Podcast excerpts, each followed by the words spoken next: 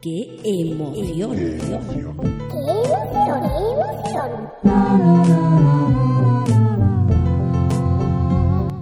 ¡Qué emoción!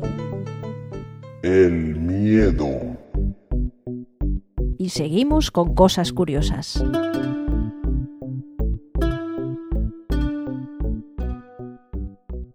Otra característica que habíamos contado acerca del miedo es que es una reacción del cerebro ante una amenaza que puede ser real o imaginaria. ¿Cómo? Imaginaria, que me lo he imaginado todo y tengo la tensión por las nubes, sudoraciones, palpitaciones, las pupilas dilatadas, los músculos como si fuera Conan el bárbaro y todo esto pana, pana, porque me lo he imaginado. Pues sí, Parece ser que muchas de esas angustias, temores fuertes e irracionales provienen de amenazas percibidas que no son reales y se pueden llegar a convertir en fobias. Aquí vamos a abrir un paréntesis para explicar lo que son las fobias. Hay que tener en cuenta que el miedo es una emoción necesaria y positiva para la evolución del ser humano, de los animales y de todo el ser vivo que se precie. Sentimos miedo desde la más tierna infancia. Miedo a las arañas, a la oscuridad, a un ruido estridente, a los desconocidos. Y el miedo es, por lo tanto, adaptativo y evolutivo. Es decir, nos ayuda a adaptarnos a situaciones conflictivas o difíciles y a prepararnos y prevenir posibles peligros. Adaptativo. Y va evolucionando va cambiando, el miedo va pasando por distintas etapas hasta que poco a poco lo vamos superando, evolutivo. ¿Qué pasa? Que cuando el miedo se da ante personas, situaciones u objetos que no suponen un peligro real y que tampoco es evolutivo ni adaptativo, es lo que denominamos fobia. La línea entre el miedo y la fobia es muy fina. No se sabe muy bien el origen de las fobias. No se sabe si tiene un componente genético, si tiene un componente educacional, si son experiencias traumáticas que has vivido y se te han quedado ahí ancladas y no puedes salir de ellas, no puedes pasar al proceso de evolución. Pero el caso es que existen, existen muchas fobias y muchos tipos de fobias. Algunos científicos las asocian con una mayor actividad en la amígdala, otros a malas conexiones entre la parte del cerebro que siente la emoción y la parte que la procesa. En fin, no se sabe muy bien, pero ahí están. ¿Que son para siempre? No. Obviamente se pueden tratar y las fobias se pueden superar y pueden desaparecer. Hay muchos tipos de fobias, muchas, tantas como miedos individuales haya casi. Pero hay algunas fobias que son muy comunes, entre un alto índice de población. Por ejemplo, quien no ha oído hablar de la aracnofobia, que es el miedo extremo a las arañas. Es la fobia más común hacia un animal, de hecho es la más estudiada. Otra fobia muy común, la agorafobia, el miedo irracional a los espacios abiertos. Este es un poco chungo porque incapacita mucho al individuo. No puedes estar en un sitio amplio y, abierto, que es lo contrario, por ejemplo, de la claustrofobia, que es el miedo a los espacios cerrados. Un ascensor, un vagón de metro, una sala pequeña, te entran unas ansiedades espantosas y necesitas salir. Bueno, ¿y vosotros qué tal? ¿Conocéis las fobias? ¿Sabéis lo que son a pesar de esos extraños nombres que tienen? Vamos a preguntar, a ver qué nos dice la gente de la calle. Hola, Hola. Sabéis lo que son las fobias, ¿verdad? Creo que sí. Sí. Os voy a nombrar una serie de fobias y vosotros me decís qué es lo que creéis que son. ¿Vale? Vamos allá. Aracnofobia. A las arañas. A las arañas. A las arañas. Agorafobia. A los espacios abiertos. A los espacios abiertos. Hasta eh, tener miedo a espacios abiertos. Miedo a los espacios abiertos. Claustrofobia. A los espacios cerrados. A los espacios cerrados. De, no- de que no se concluyan las cosas, ¿no? A estar encerrado. Agobiado porque no tienes espacio. Glosofobia. A la miel. A los perros. Esta os va a gustar. Cacofobia. A los sonidos repetidos, a lo mejor. A, a ir al baño. ¿A los sonidos grandes? A no hacer caca. La cacofobia, pues a sonidos espectrales, tener miedo. A las cacofonías, no sé. Nomofobia. A los gnomos. A los gnomos, ¿no? Miedo a los gnomos. Miedo a los gnomos. Eh, miedo a los gnomos. Omaltofobia. A los, a los óminos altos. Eh... a ver, repítelo, repítelo. Omaltofobia. ¿A, los- a, lo- a las alturas? A las alturas. A los que coleccionan sellos. Miedo a los que coleccionan sellos. A, a una, a joyas, un alto, es, sí, yo qué sé. No sé. Al instituto. Filematofobia. A, ma- a matar. Eh, que no comen filetes. Eh, a que te graben. A mí me suenan los sellos. Filantropía o algo de eso, sí. Ni idea. Rebostos. Acrofobia. Hacer aco- a, no hacer acrobacias. A los espacios cerrados. ¿Acrofobia? A los dedos. Hipopotomostroesquipedalofobia. Eh, tener miedo a todas esas cosas. No lo sé. A los animales, a los animales. A todo, a todas las palabras extrañas. Bueno, no está nada mal. Ahora vamos a explicaros qué son cada una de esas fobias. Por ejemplo, Acrofobia, que es el miedo a las alturas, es una fobia bastante común.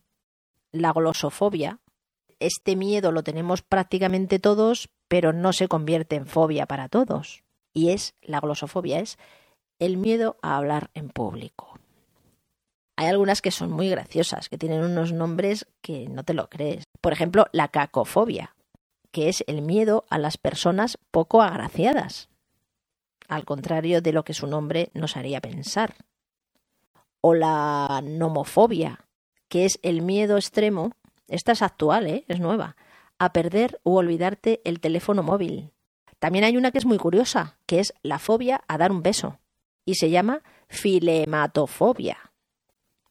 O el temor extremo e irracional hacia los ombligos, o maltofobia. ¿Y qué me decís de la hipopotomostroesquipedalofobia? Uno de vosotros casi lo adivina. que decía miedo a las palabras extrañas. En realidad es una fobia un poco extraña porque tiene un nombre que es contrario a lo que realmente indica, que es el miedo a las palabras largas. Y precisamente le han puesto ese nombre. Vete tú a saber por qué. En fin, que hay fobias para todos. ¿Cuál es tu fobia? Si tuvieras una fobia, ¿cuál tendrías? Ahí lo dejo. Pero mientras tanto, vamos a preguntarle a la gente de la calle. Yo creo que mi fobia sería, en todo caso, las muñecas. Pero sobre todo los nenucos. Mi cuerpo siente cuando yo me, me pongo a las alturas, siento un, un frío en el, en el interior mío y me avisa eso, inmediatamente me avisa que ya no mire para atrás. Eh, a hablar en público. A hablar en público ant- ante mucha gente y, y atrancarme o... Sí.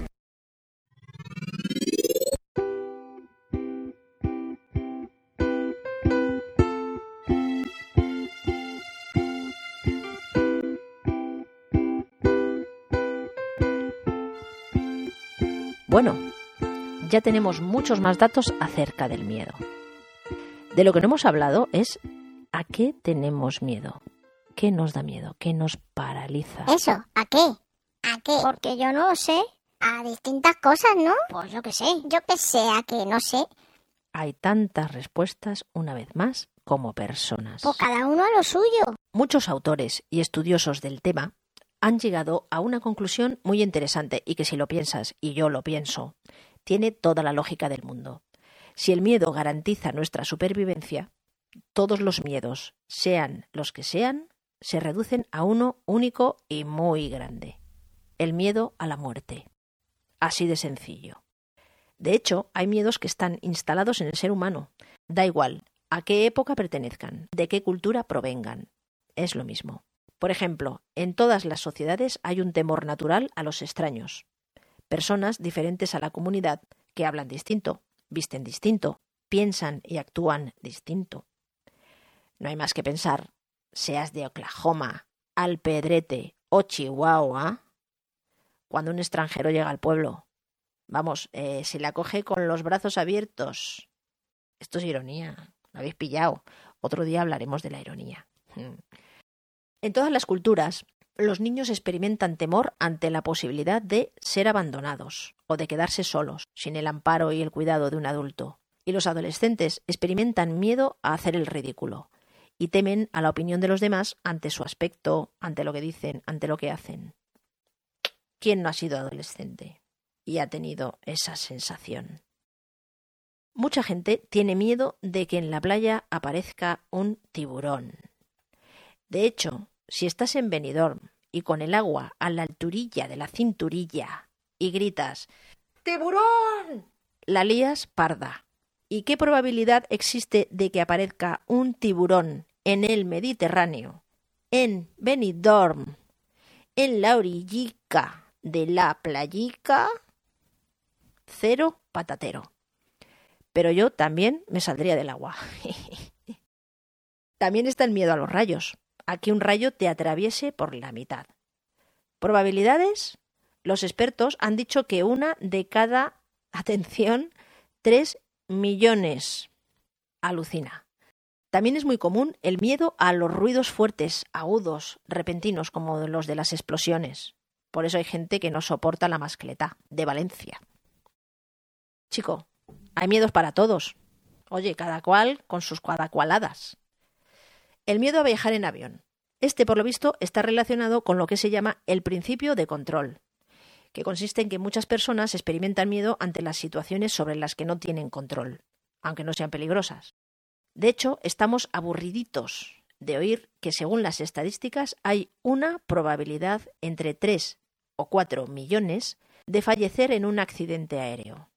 Sin embargo, la de morir en un coche es de una entre unos cuantos cientos de miles a las pruebas me remito. Pero chico, el miedo es que no se puede controlar, es así. ¿Y tú? ¿A qué tienes miedo? Yo tengo miedo porque la gente lo, porque la gente lo diga. Pues muy bien, que lo diga. Mm, lo, lo desconocido, lo desconocido. Que esté con amigos o algo así que me digan cierra los ojos y que de repente abra los ojos y no hay nadie las enfermedades incurables. Que no se ejecute las cosas como se planea. Mis hijos no me da miedo. ¿Perderlos? Sí. Sí, no, no, que me pierdan a mí. Los asesinos. Pues ya veis, hay miedos para todos los gustos.